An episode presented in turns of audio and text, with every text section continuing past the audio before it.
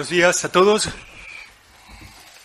Gracias por su presencia en esta casa de la Iglesia a estas horas de la mañana.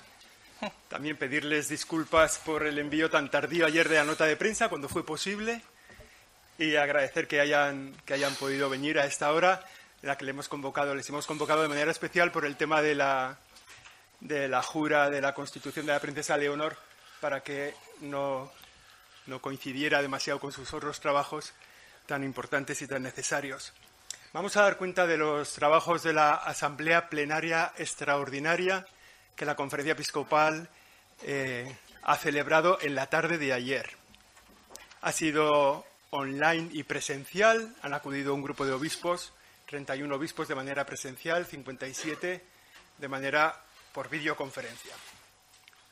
También han asistido, fueron invitados el presidente y secretario general de la CONFER. Asistieron, pues, Jesús Díaz Ariego y Jesús Miguel Zamora, el secretario y la secretaria general adjunta eh, Silvia Rozas.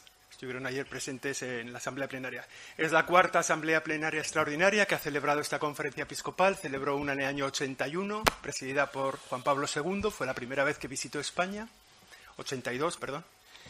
También ha habido una asamblea plenaria extraordinaria en 1999 con motivo de la peregrinación a Santiago en 2006 y esta ha sido la cuarta asamblea plenaria del episcopado español. Para dar cuenta de los trabajos que se han realizado, ha estado centrada, como saben ustedes, en la cuestión de los abusos sexuales cometidos por algunos miembros de la Iglesia y eh, para dar cuenta de los trabajos están con nosotros el presidente de la conferencia episcopal, don Juan José Humeya, Cardenal Omeya, arzobispo de Barcelona, y también el secretario general de la Conferencia Episcopal, don Francisco César García Magán, que es obispo auxiliar de Toledo. Tiene ahora la palabra el presidente de la conferencia. Pues buenos días a todos y gracias por este madrugón. Y estáis aquí presentes al punto de la mañana.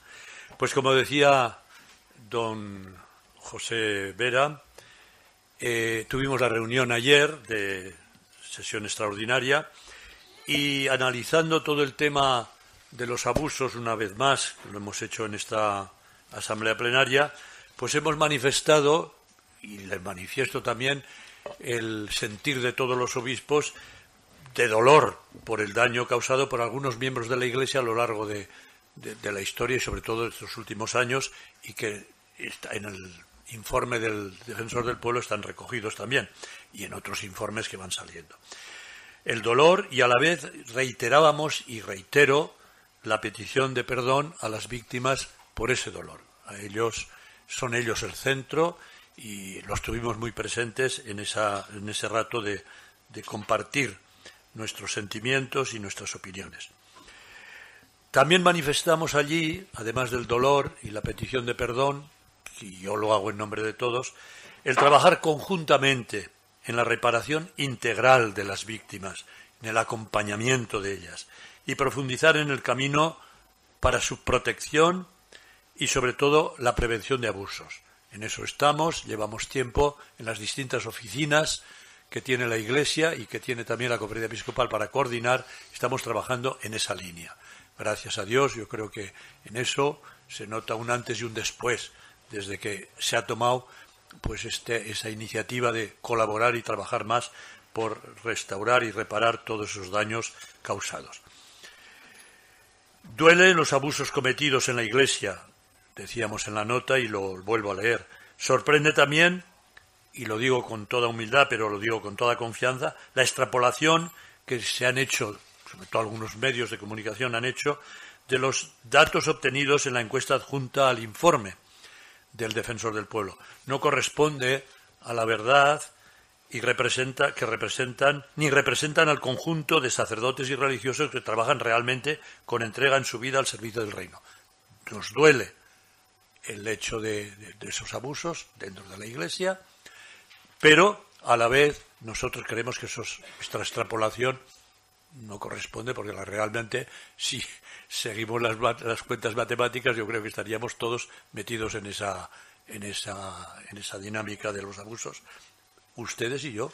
Y yo creo que eso no está bien hecho, nos parece a nosotros desde nuestra percepción que somos de letras y no de matemáticas.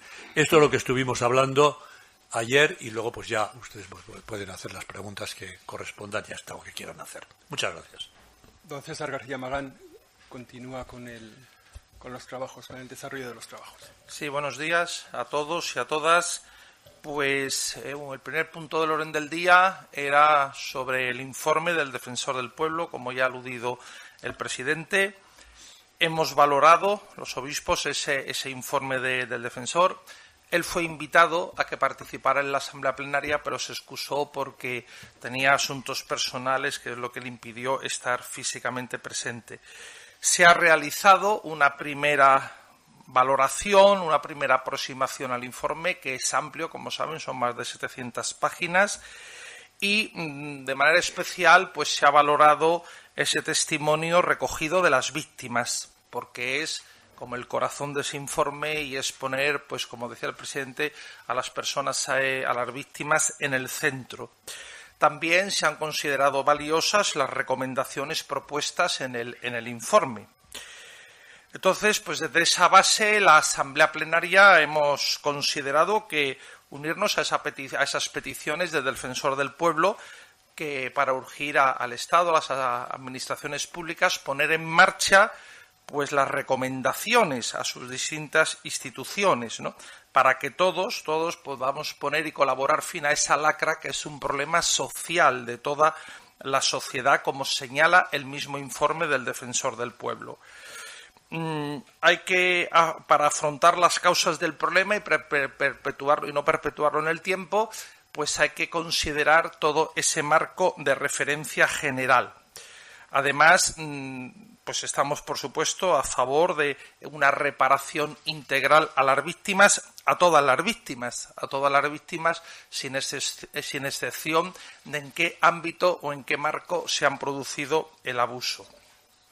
Sobre la auditoría, que era el, segundo punto del orden del día de, esta plenaria extraordinaria, sobre la auditoría que la conferencia en febrero de 2022 encargó al despacho Cremades Calvo Sotelo, pues mm, el señor Cremades compareció con algunos miembros de su equipo en la asamblea plenaria y allí pues hemos escuchado la solicitud que él manifestó y las motivaciones de una ampliación en el plazo de la auditoría la Asamblea Plenaria ha, decidido pues posponer a la próxima Asamblea Ordinaria, la próxima Asamblea Plenaria Ordinaria, que se celebrará del 20 al 24 de noviembre, la decisión sobre la encomienda realizada al despacho Cremades Calvo Sotelo en febrero de 2022. En relación a las recomendaciones propuestas por el informe del Defensor del Pueblo, pues hemos visto también que no pocas de esas recomendaciones convergen, están en la misma línea de un trabajo que ya se viene haciendo, sea en la conferencia episcopal, sea en las diócesis, de hace ya tiempo, en cuanto a prevención, en cuanto a acompañamiento de, de las víctimas.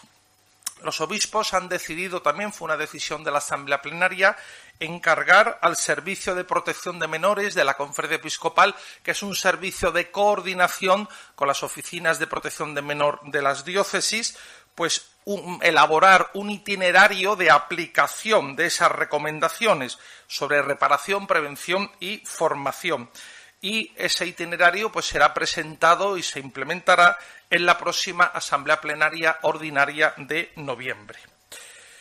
Eh, junto a la responsabilidad de la Iglesia en la cuestión de los abusos, por lo que los obispos de los miembros de la Asamblea Plenaria han pedido perdón, como acaba de, de explicitar el presidente de la conferencia, ese informe del defensor del pueblo pues presenta una visión general del problema, de ese problema social que va más allá de la Iglesia.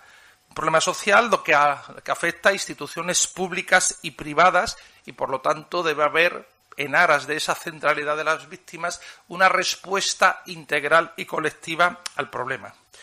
De todas formas, reiteramos, como ha dicho también el presidente, que aquí no podemos entrar en el tema o basarnos en el tema cuantitativo, puesto que un solo caso de abusos es intolerable es intolerable, entonces hay que apuntar en la cualidad y no en la cantidad, como el mismo defensor del pueblo dijo también en la presentación de su informe, que él no quería subrayar el tema de la cantidad, sino el de la cualidad.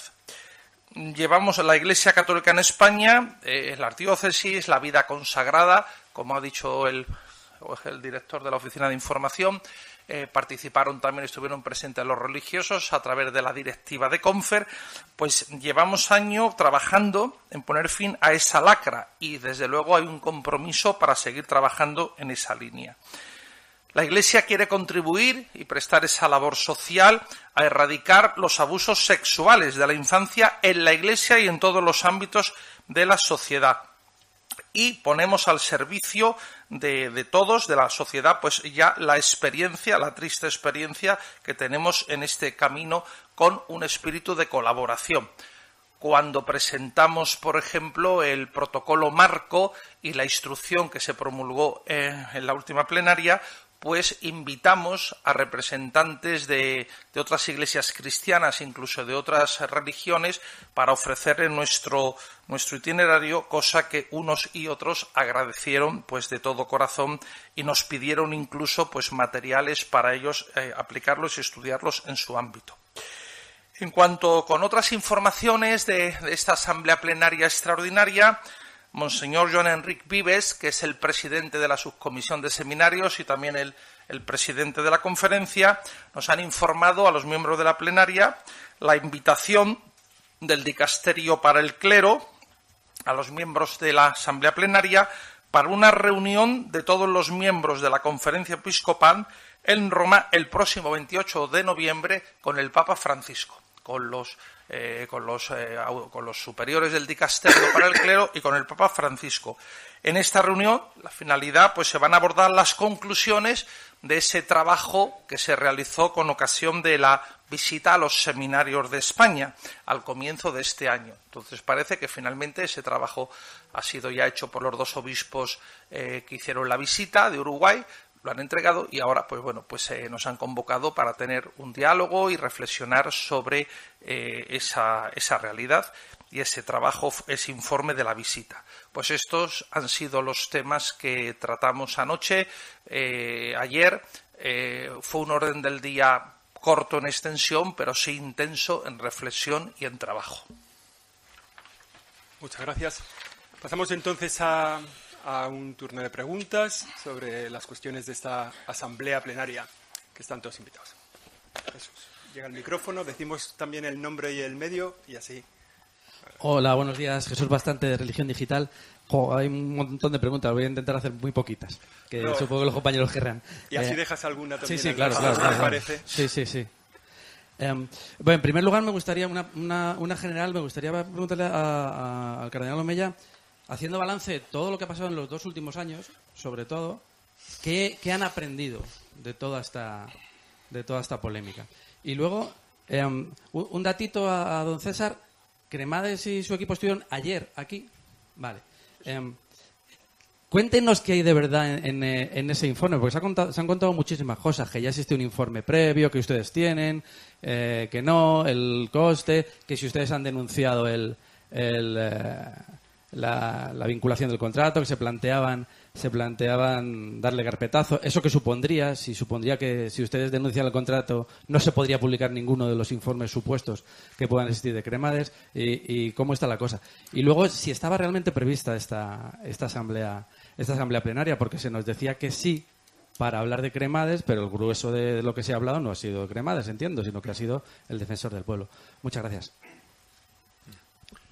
Si me preguntaba sobre lo que hemos aprendido, yo creo que la historia siempre aprendemos, pasa que siempre aprendemos todos tarde. Durante siglos hemos vivido con la esclavitud y al final la sociedad, la iglesia, todo el mundo se dio cuenta que esto era un grave error vivir despreciando a seres humanos igual que nosotros, ¿verdad? Y la esclavitud se abolió. Hay otras esclavitudes ahora, pero bueno. Y con eso hemos aprendido también porque cuánto tiempo hemos sido conscientes de esos abusos, tanto en las familias como en la iglesia. Bueno, pues quitábamos a la persona de su lugar hasta que hemos tomado conciencia de que esto era una lacra que había que afrontarla y gracias a Dios lo hemos afrontado. En eso nos ayudamos todos, unos y otros, unos que lo denuncian, otros que lo reconocen y otros que actúan. Yo creo que eso ha sido muy bueno. y hemos aprendido sobre todo a estar cerca, a escuchar, escuchar a las víctimas. Es horrible, es lo que ellos han vivido y cuando te lo cuentan se te pone la carne de gallina. Yo creo que eso es muy importante porque ahí empatizamos, no siempre logramos empatizar, pero yo creo que es una llamada a empatizar. Segundo, a poder acompañar en ese dolor, poder acompañar. Y tercero, en dar esperanza.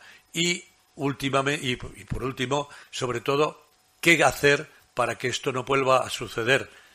Yo creo que eso es muy importante, todos esos protocolos de prevención, de formación que hemos ido adoptando pues gracias a todos, porque todos nos han ayudado, desde Roma nos han ayudado, la misma reflexión, los mismos técnicos que tenemos en las diócesis y la conferencia episcopal, todos hemos ido trabajando pues para ir preveniendo y gracias a Dios, tengo que decir desde que hemos tomado conciencia, de alguna manera los abusos, lo sois conscientes vosotros, no solo aquí en España, sino en todas partes, han descendido drásticamente. Yo creo que eso es una buena noticia y ojalá continuemos en esa línea.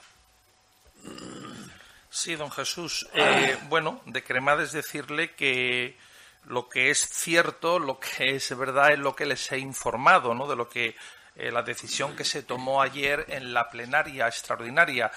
El ámbito de la rumorología es plural, abierto y, bueno, y, además abonado.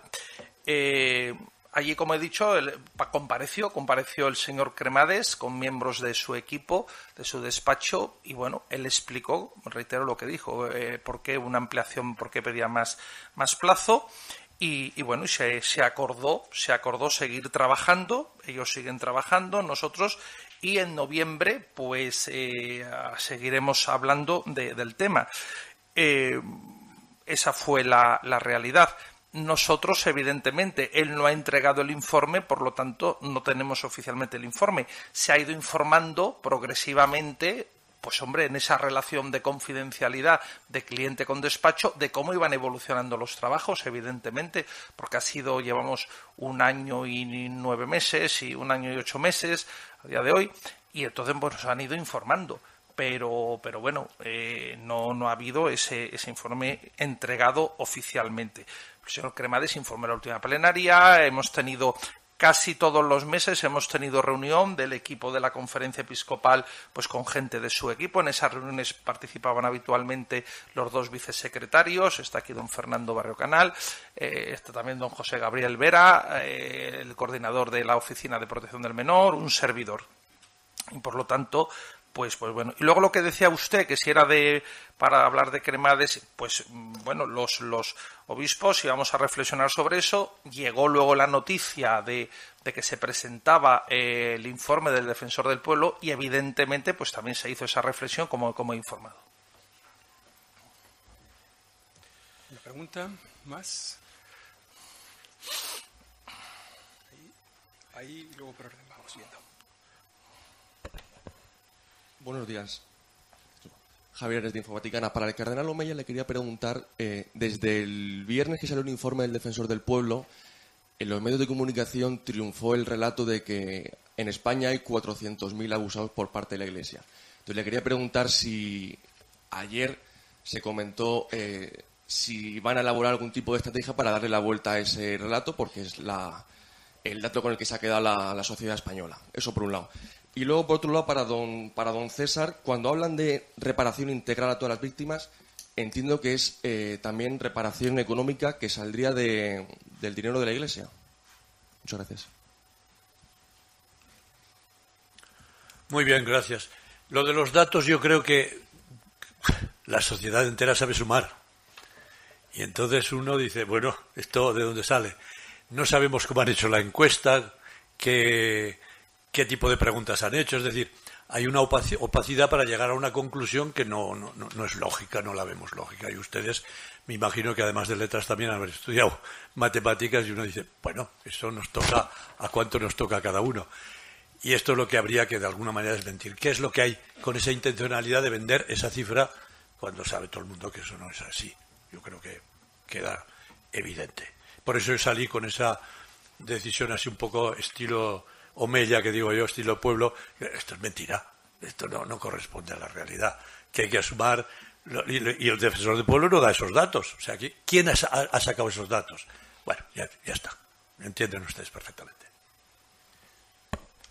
Eh, sí, eh, si me permite antes, en línea con lo que acaba de decir el presidente, si mantuviéramos esa extrapolación que se ha hecho de datos, se ha hablado de 440.000, que tampoco entraban exactamente los porcentajes que dice la encuesta, bueno, pues habría, tendríamos que, en esa extrapolación, entonces en España, como antes se apuntaba el, presidente anteriormente, habría cuatro millones y medio de personas que habían sido abusados. Entonces, claro, pues el titular, si jugamos, vamos, si jugamos, entramos en esa dialéctica, hubiera sido ese, ¿no? Cuatro millones y medio de personas, lo cual, pues se ve que, que es una barbaridad.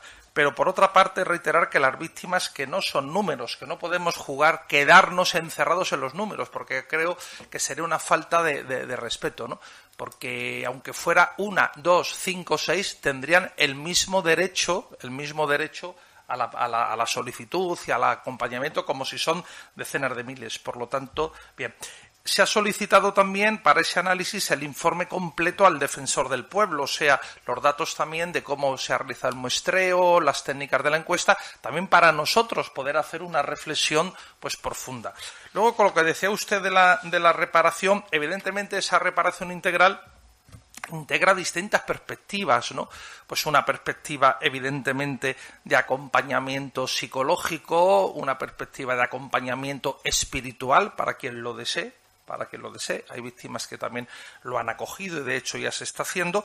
Y también, claro que sí, en esa reparación integral, pues una reparación económica, una reparación económica. Ahora, esa reparación económica pues nos gustaría, nos gustaría y deseamos, pues que fuera una reparación, lo que les decía antes, una reparación económica para todas las víctimas, para todas las víctimas, sin que se produjera una discriminación ni positiva ni negativa. Es decir, porque si hay víctimas, como constata el informe, de otros ámbitos y de otros medios, entonces esas las dejamos sin reparación.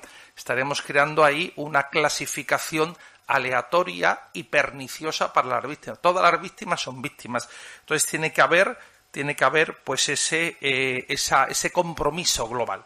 Si se crea un organismo al efecto, porque lo habla, por ejemplo, el defensor del pueblo, ¿no? Que cuente con la participación de todos, en ese sentido, ¿no? La Iglesia está dispuesta a contribuir, pero bueno, ahí también pues tendría que estar implicada la comunidad educativa, federaciones deportivas, asociaciones, etcétera, por esa integralidad, esa totalidad de reparación. Si lo que nos interesa de verdad a nivel social es esa lacra, y, es lo que nos tiene que interesar, ¿no? Y para empezando a los poderes públicos. Entonces, eh, para que no quepa duda que esto es un problema real, un problema social que también está, está, ha estado en la Iglesia y que no, no es una cuestión de titulares ni de números.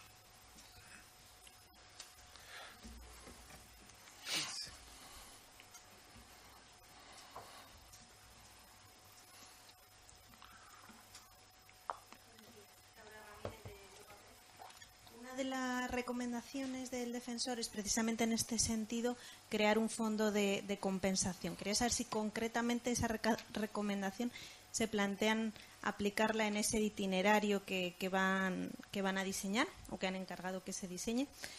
Y también eh, otro, otra de las recomendaciones eh, habla sobre la formación de los, de los seminaristas y al final de la nota se indica pues esa reunión a la que se les ha convocado al Vaticano eh, para hablar de esas visitas a los seminarios. No sé si ahí se ha podido constatar algo en esa visita y en, ese, en esa formación ya se ha eh, decidido cómo llevarla a cabo o si hay alguna idea al respecto. Gracias. Hablo del tema de la formación y le dejo lo de la reparación.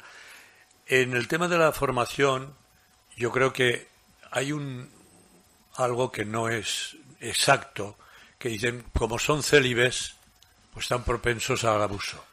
Mire, en, a nivel social, eh, donde más abusos hay es en las familias. Y están casados, la mayoría, ¿verdad? O sea que no creo que sea ese tema. Eh, sí que tenemos que formar más, eh, evidentemente, a la persona en su madurez integral, total. Yo creo que ahí es una llamada no solo al seminario, sino a toda la sociedad que formemos a los chavales, a los ciudadanos, en esa dimensión afectivo, sexual, en la, responsabilidad, en, en, todas las dimensiones, científica, afectiva, sexual y psicológica. Yo creo que eso es importante y eso lo tenemos muy marcado ya mucho antes por lo que llamamos la ratio fundamentalis, que desde Roma para todas las iglesias del mundo hay toda una forma de trabajo para la formación intelectual, afectiva e integral de la persona humana. Punto primero. O sea que, y en eso nosotros estamos incrementándolo para que los seminarios se haga. Y lo que veo también, por otra parte, que unir ahora el, tema de, la llamada del Papa a informarnos de, lo que ha sido la, la visita a los seminarios con este tema de los abusos sexuales, yo creo que no tiene nada que ver.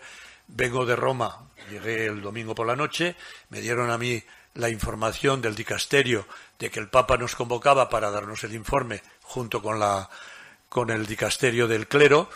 Bueno, pues podemos unirlo, pero ahí no, no, no tiene nada que ver. Quiero decir, él nos va a dar una información de cómo están los seminarios. Sí que pregunté, dije, pero ¿es que nos van a estirar de la oreja o qué?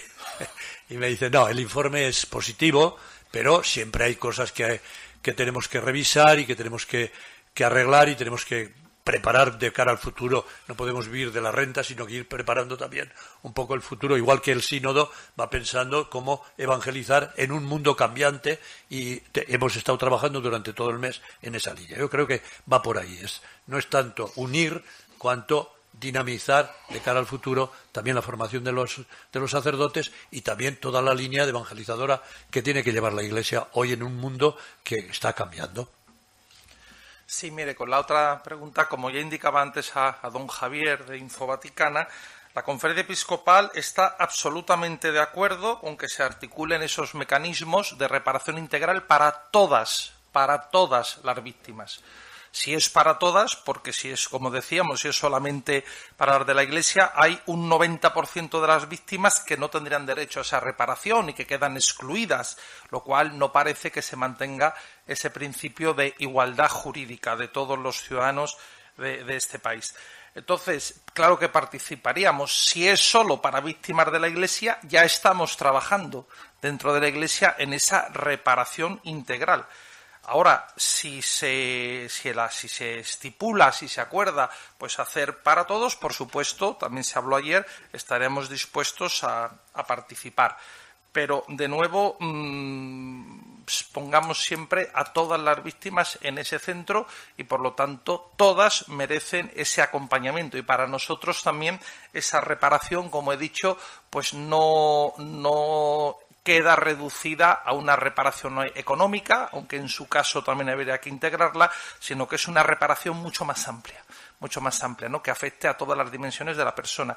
Y también hay un aspecto de, una reparación que es una reparación eh, comunitaria del pueblo de Dios, que ha quedado herido, o sea, eh, porque un miembro del pueblo de Dios pues haya delinquido, haya cometido ese delito, eso también es una, es una herida que queda a todo el pueblo de Dios. Esto es como también en el ámbito del ordenamiento civil del Estado, cuando se produce un delito de carácter penal, es toda la sociedad la que queda también afectada pues, pues por, ese, por ese delito.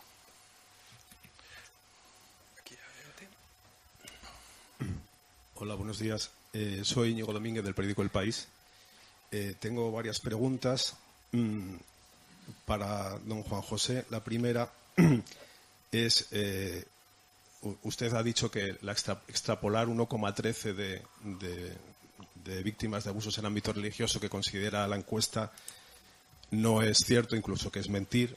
Entonces quería preguntarle a usted, para usted, ¿cuánta gente es el 1,13% de la población? Si en cualquier caso no estamos hablando de cientos de miles.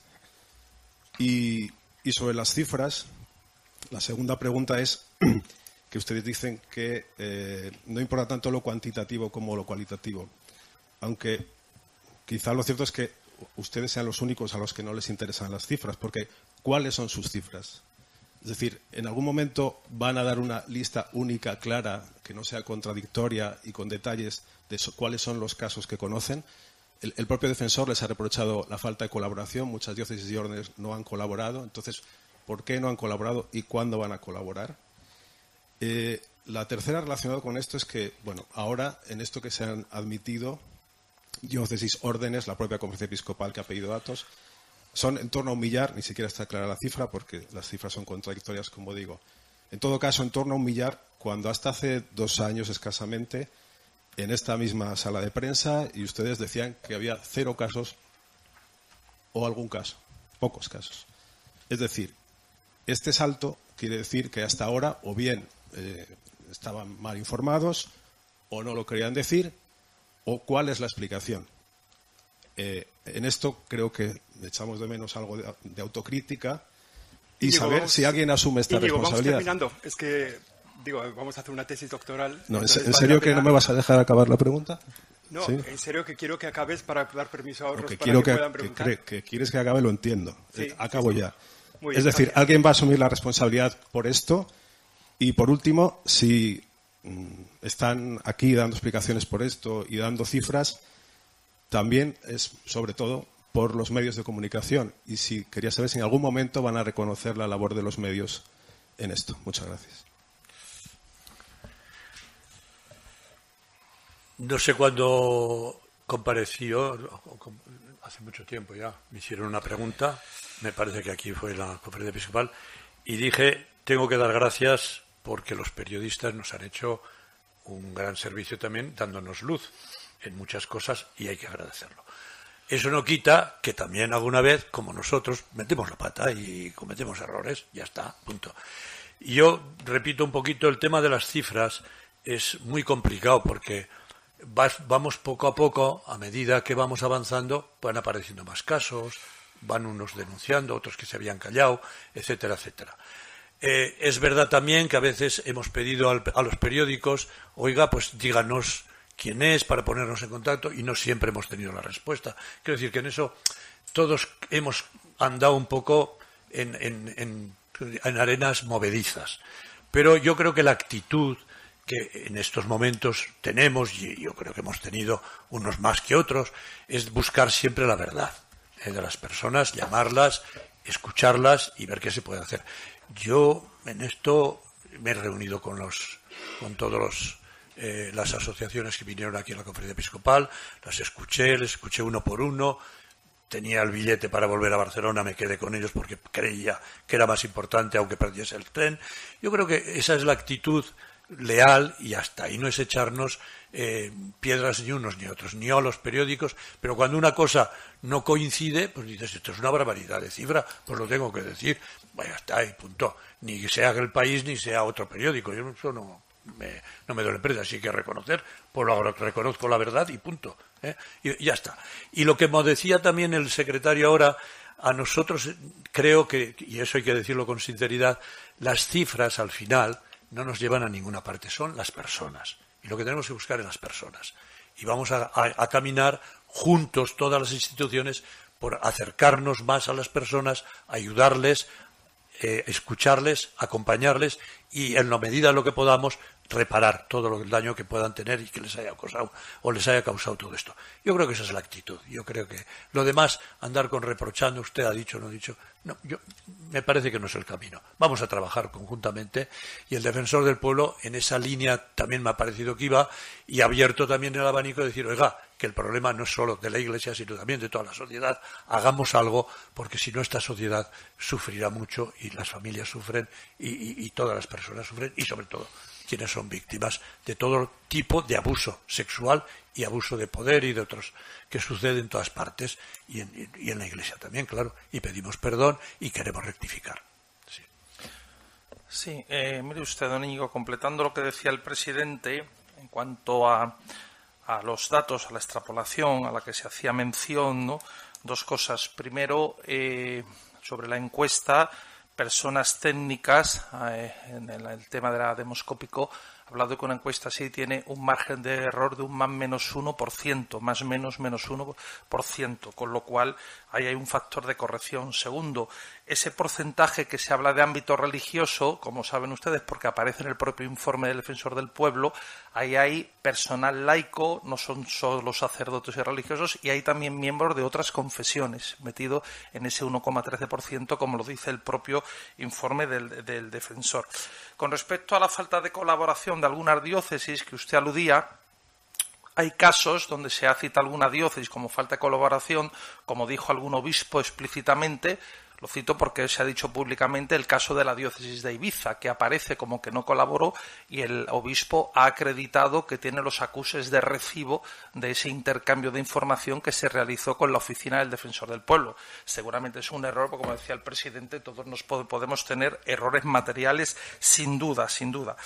Y luego nosotros hemos dado números. Nosotros dimos, eh, antes del verano, al defensor del pueblo el informe para dar luz para dar luz. Y ahí eh, tenemos tabulado y tenemos recogido, se lo entregamos al defensor del pueblo, aquí mismo en esta sede, el presidente, y él lo agradeció, toda la tabulación que tenemos de las oficinas de protección del menor.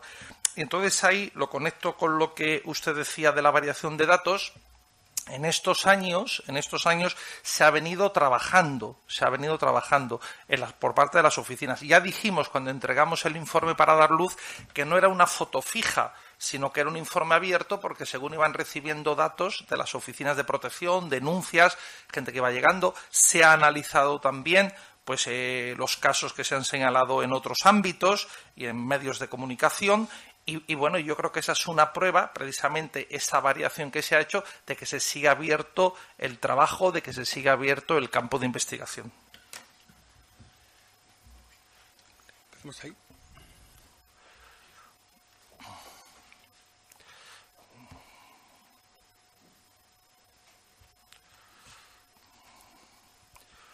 Hola, buenos días. José Ramón Navarro Pareja del diario ABC.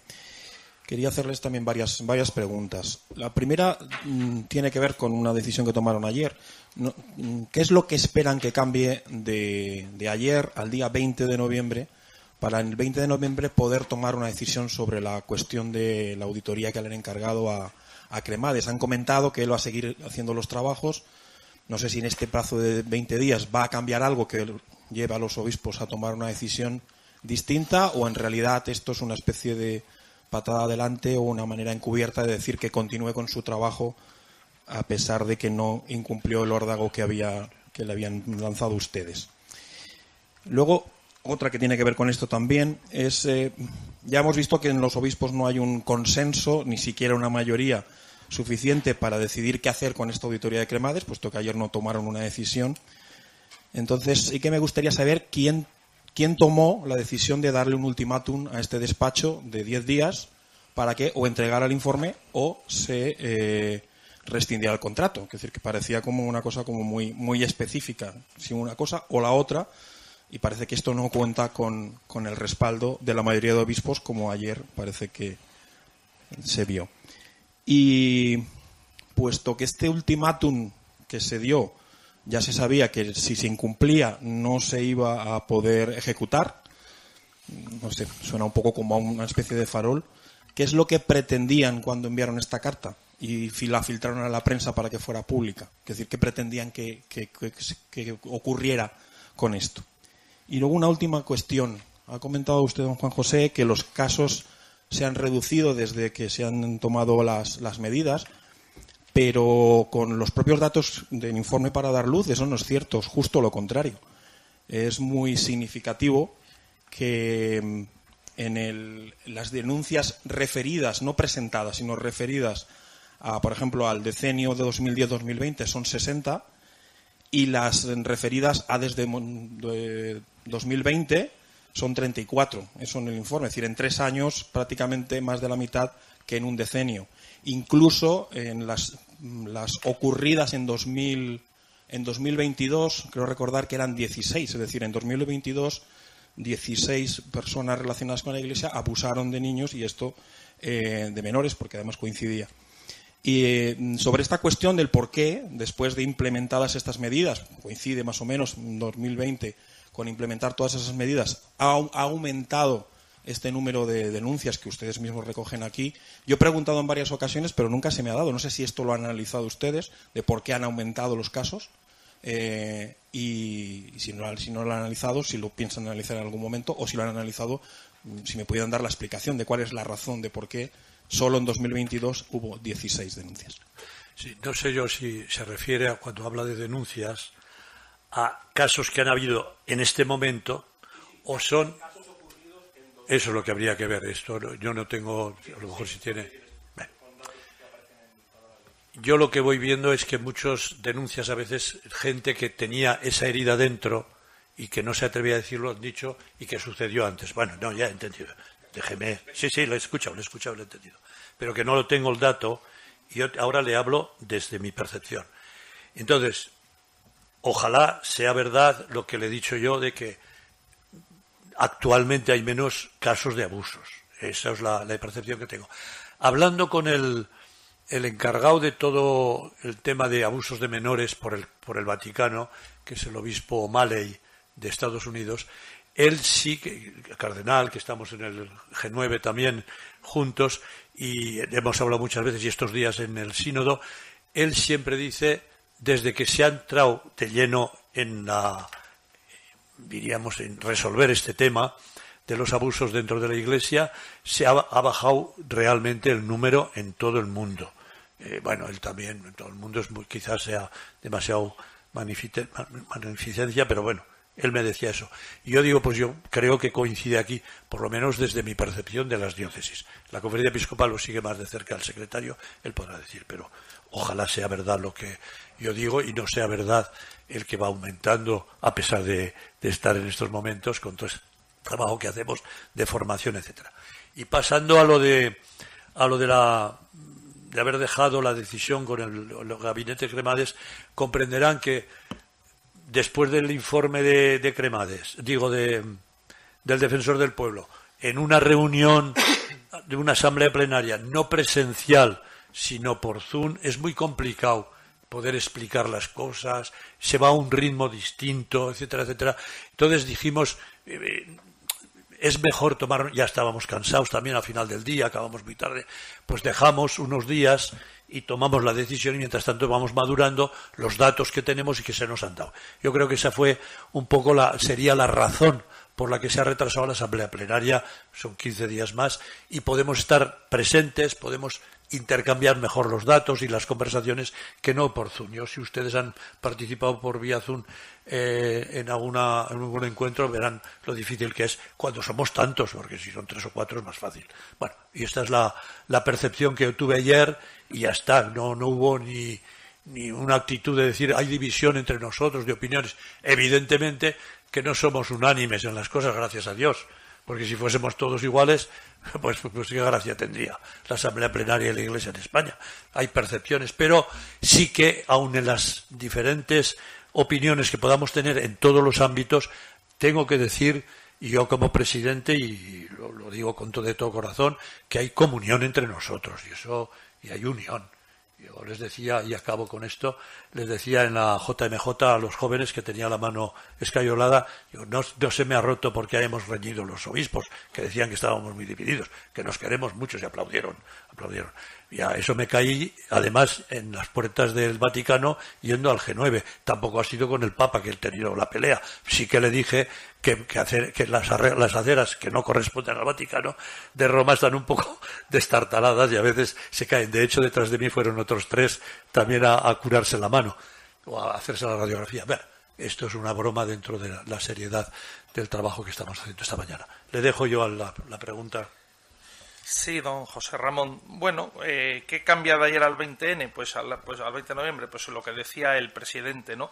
Que valoramos y concluimos que el, asunto era de esa entidad que, como él ha dicho, pues facilitaba el contacto presencial. Ayer, pues la estábamos treinta y tantos presencial, ¿no, José Chu? Y estábamos cincuenta eh, online y les puedo asegurar que era difícil la moderación de, eso, ¿no? Ahora bien, mire, eh, una pequeña matización, don José Ramón. Si tomamos una decisión ayer, precisamente se tomó esa decisión de dejarlo, de reenviarlo a, la Asamblea Plenaria Ordinaria. Y fíjese, y esa decisión se tomó, ¿cómo se tomó? Bueno, pues como se, se hacen las decisiones y se conforma la voluntad de un órgano colegial, que es mediante una votación.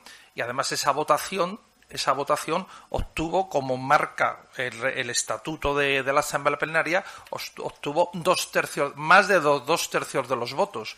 O sea que fue una decisión eh, muy respaldada por el episcopado con esos dos tercios de, los votos. En cuanto a la carta que se le mandó al, al señor Cremades. Bueno, lo de ultimátum fue una calificación que se le dio en medios de comunicación.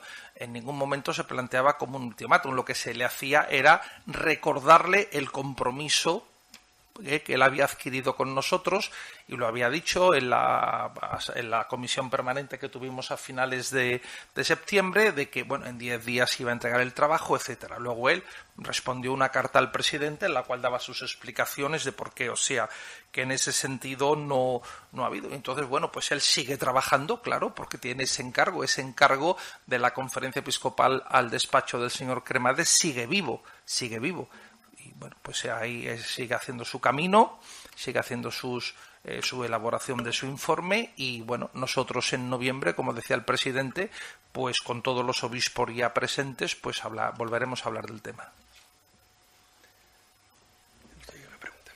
Buenos días. Buenos días. Eh, tres preguntas. Una, eh, al hablar de los mecanismos de reparación, al margen del fondo que proponga o no proponga el defensor del pueblo, eh, ya han comentado que están en marcha esos mecanismos de reparación de puertas para dentro de la Iglesia. Aún así, con esa recomendación de un fondo, ¿se articularía un fondo dentro de la Iglesia para que esas indemnizaciones en lo económico no sean arbitrarias? Es decir, que, que cada diócesis o cada congregación religiosa, aunque hasta ahora lo han hecho, se establezca un baremo, algún criterio de más, o se va a continuar cada realidad eclesial tomando una decisión al respecto según los criterios que establezca cada uno, es decir, si se va a unar criterios o no. Por otro lado, eh, al extrapolar los datos de la encuesta, yo no me he fijado tanto, a lo mejor me he equivocado, pero yo no me he fijado tanto en las víctimas como en el número de abusadores. Y haciendo esa foto fija actual, sin sumar los anteriores, saldría que, cada sacerdote español, sin exonerar a ninguno de ellos, y contando con que son todos abusadores, habrían abusado de hasta 10 víctimas. Si se considera que algunos de ellos pues son fieles ¿no? a su servicio y no, aumentarían las víctimas hasta una cifra de depredadores sexuales de 20 o 30 por cabeza. No sé si conocen o no la incidencia que puede haber dentro del número de sacerdotes en España religiosos el porcentaje, que también se han hecho estudios sobre eso, si pueden confirmar o no. Y por último, eh, he podido consultar al dicasterio del clero y me han comentado que el informe de los seminarios no es especialmente positivo. Es decir, me han utilizado el término de problemático, que no sé si hasta qué punto es algo generalizado o no, o esas tres cuestiones serán. Gracias. Ya veo que los periodistas sois más agudos que los cardenales. Porque me pregunté y me dijeron, no, está, está bien, pero siempre hay que retocar algunas cosas. Y así, ahí me quedé. No digo más porque si no lo diría con toda confianza. Pero tú has percibido más, eres más agudo y habrás tenido algún topo por allí. Pues muy bien.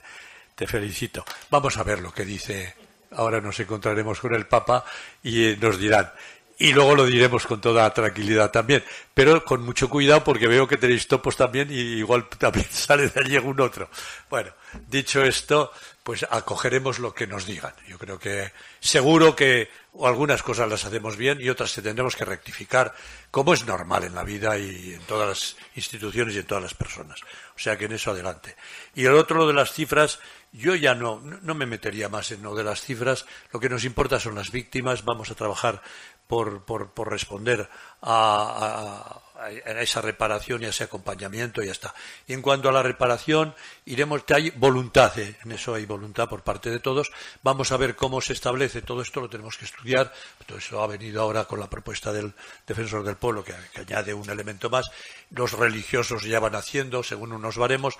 Vamos a estudiarlo también nosotros y, dispuestos a ayudar en eso. No, no, no. Pero no, no, no puedo decir más concretamente porque no tuvimos tiempo tampoco de, de hablarlo ayer, pero que hay esa voluntad y lo estudiaremos y para eso tenemos la oficina, se encuentran con todos los de las oficinas de todas las diócesis y con, luego las asambleas plenarias y los obispos, pues conjuntamente iremos actuando en esa línea y siempre teniendo en cuenta pues lo que sea dentro de la legalidad, pero siempre también dentro de la cercanía a las personas. ¿eh? Yo creo que esa sería un poco la respuesta. No sé si el secretario, que está más, repito, en contacto con todo este tema, puede dar alguna respuesta más concreta. Sí, gracias, don Juan José. Pues mire, don José, en línea con lo que decía el presidente, esa es una de las medidas, efectivamente, que vamos a que se va a estudiar en el servicio de coordinación. Antes no estaba usted, que seguramente estaba ocupado en otros en otros quehaceres y entonces ya hemos hablado de ese tema de la reparación, ¿no? Y cómo el servicio de coordinación va a proponer, hemos encargado fue otro acuerdo de ayer, hubo también ese acuerdo de proponer para la asamblea plenaria de noviembre pues un íter de cómo de aplicabilidad, de aplicación de, de esas recomendaciones, ¿no?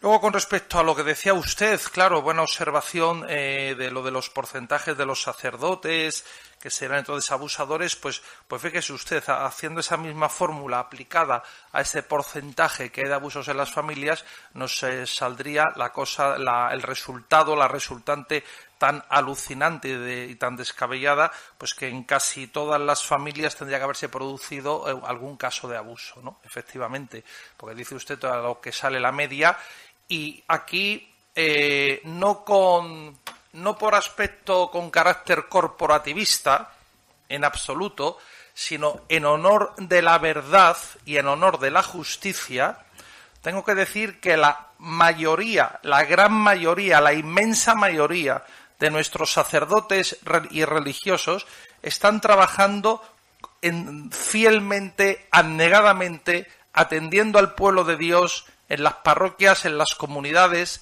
¿eh? en zonas de esa España vaciada, en el ámbito rural, en el ámbito rural, prestando un servicio ¿eh? espiritual y prestando un servicio de acompañamiento, hoy que se habla de acompañar soledades, hoy que se habla de, pues en fin, de tantos problemas, por ejemplo, de la, de la población anciana, y ahí tenemos a tantos sacerdotes trabajando, y con un espíritu y una negación, unas jornadas de trabajo en no pocos casos, heroicas por la falta también muchas veces pues de sacerdotes y de otros agentes de la pastoral. Y entonces es de justicia y de verdad hacer esa reivindicación y extender una sombra de oscuridad y de sospecha a todos los sacerdotes y a todos los consagrados, aparte de no ser verdadero, es injusto, es falso y es injusto. Yo quería añadir, eh, ante la pregunta de, de Vida Nueva. Eh, yo tengo que dar las gracias también, felicitar a las familias, ámbito familiar donde se dan muchos abusos, familias que se desviven por educar bien a sus hijos. En todos los ámbitos les acompañan, les ayudan.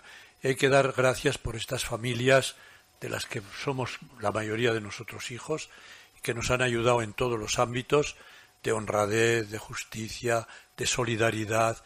Yo creo que eso es la gran mayoría de nuestras, de nuestras familias aquí en España.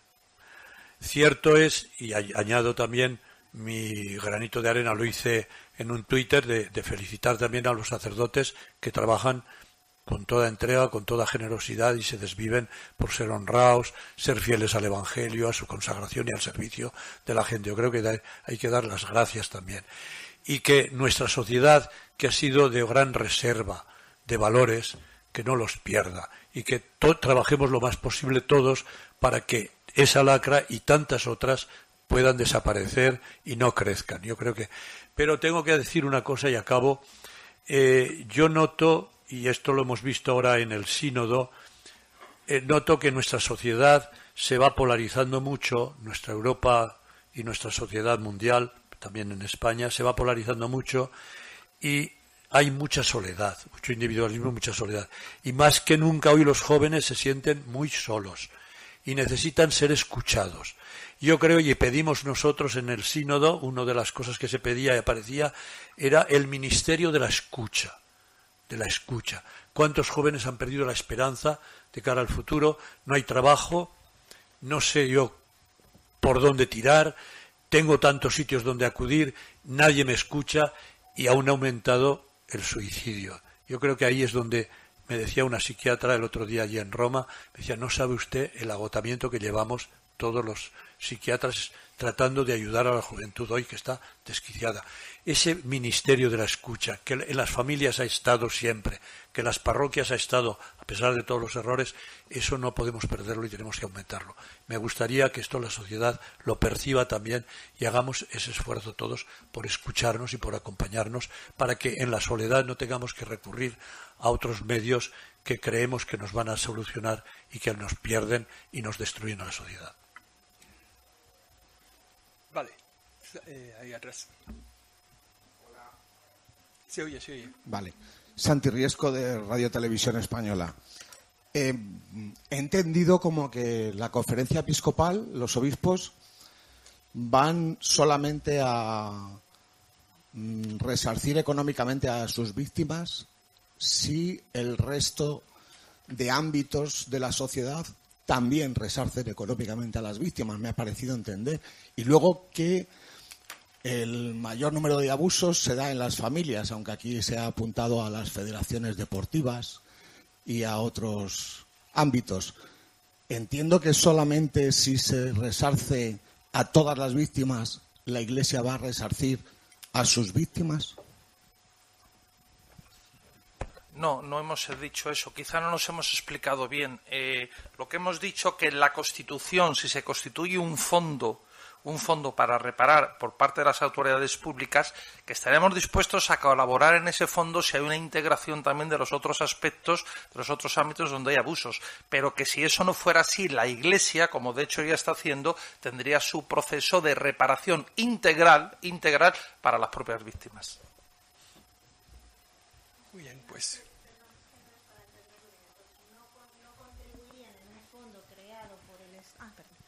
creado por el Estado un fondo de compensación que solamente se destinara para las víctimas de abusos en la Iglesia, o sea, que no tuviera en cuenta al resto de víctimas, en ese caso, si fuera así, lo que harían sería compensarlas por otros medios, pero no a través de ese fondo de compensación, entiendo, ¿no?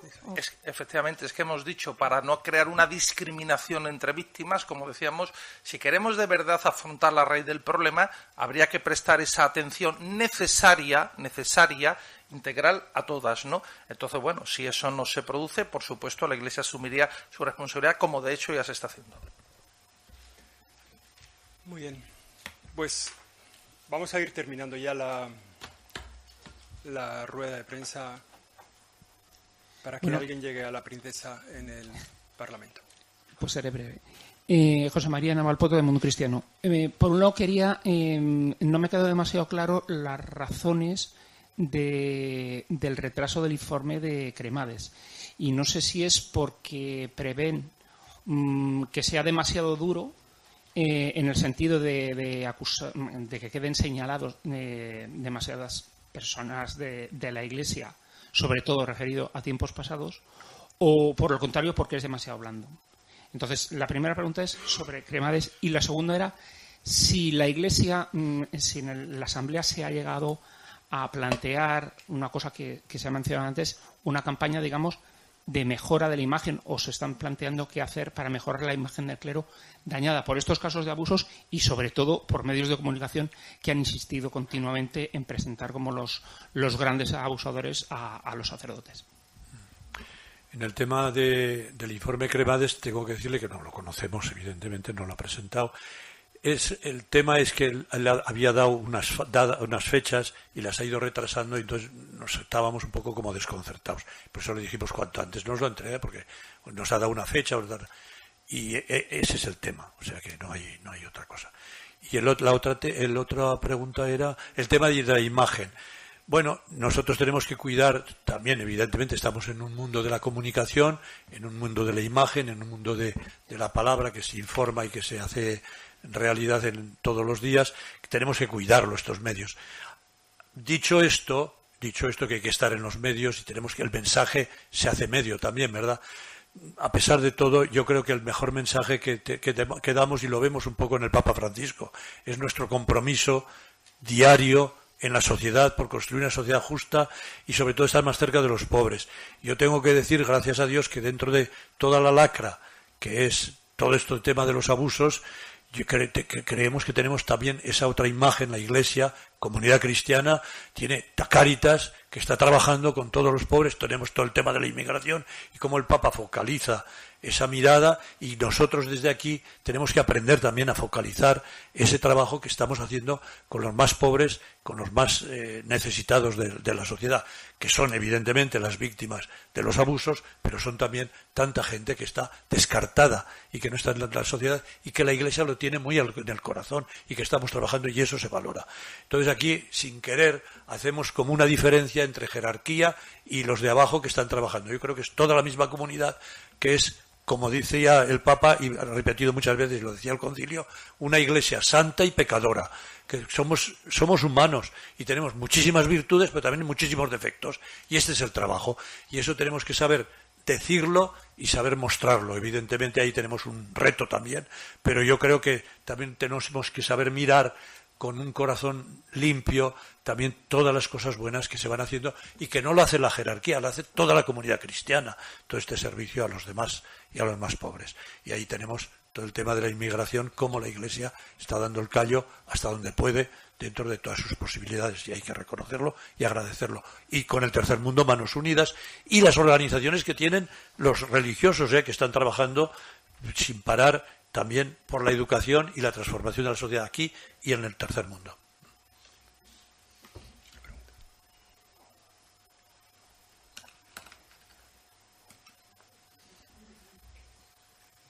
Hola, buenos días. Soy Julio Núñez del diario El País. En el informe del defensor sorprende que solamente una diócesis haya admitido que encubrió un caso de abusos. Sorprende porque incluso usted ahora ha admitido que se actuaba mal en el pasado, se trasladaba Incluso el vicepresidente de la conferencia episcopal ha admitido que encubrió un caso. ¿Por qué a la Iglesia le cuesta tanto reconocer el encubrimiento y poner los nombres, sobre todo los más recientes, de los obispos que están acusados, al menos, del encubrimiento? Que esto enlaza también con la última noticia que salió sobre el caso de, de Toledo, en el que ya son hechos probados que desde que la víctima lo contó a la Iglesia pasaron 12 años hasta que hizo algo.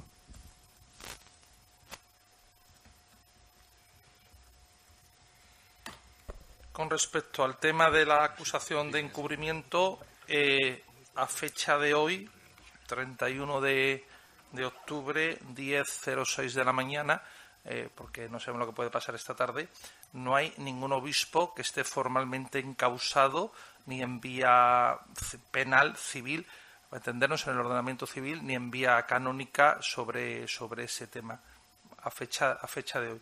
Y luego, sobre el otro caso que usted menciona, como ya le ha dicho usted en alguna ocasión, mm, yo aquí comparezco como secretario de la conferencia episcopal. Diríjase usted a la oficina de información de, del archidiócesis correspondiente y ahí recibirá información. Muy bien.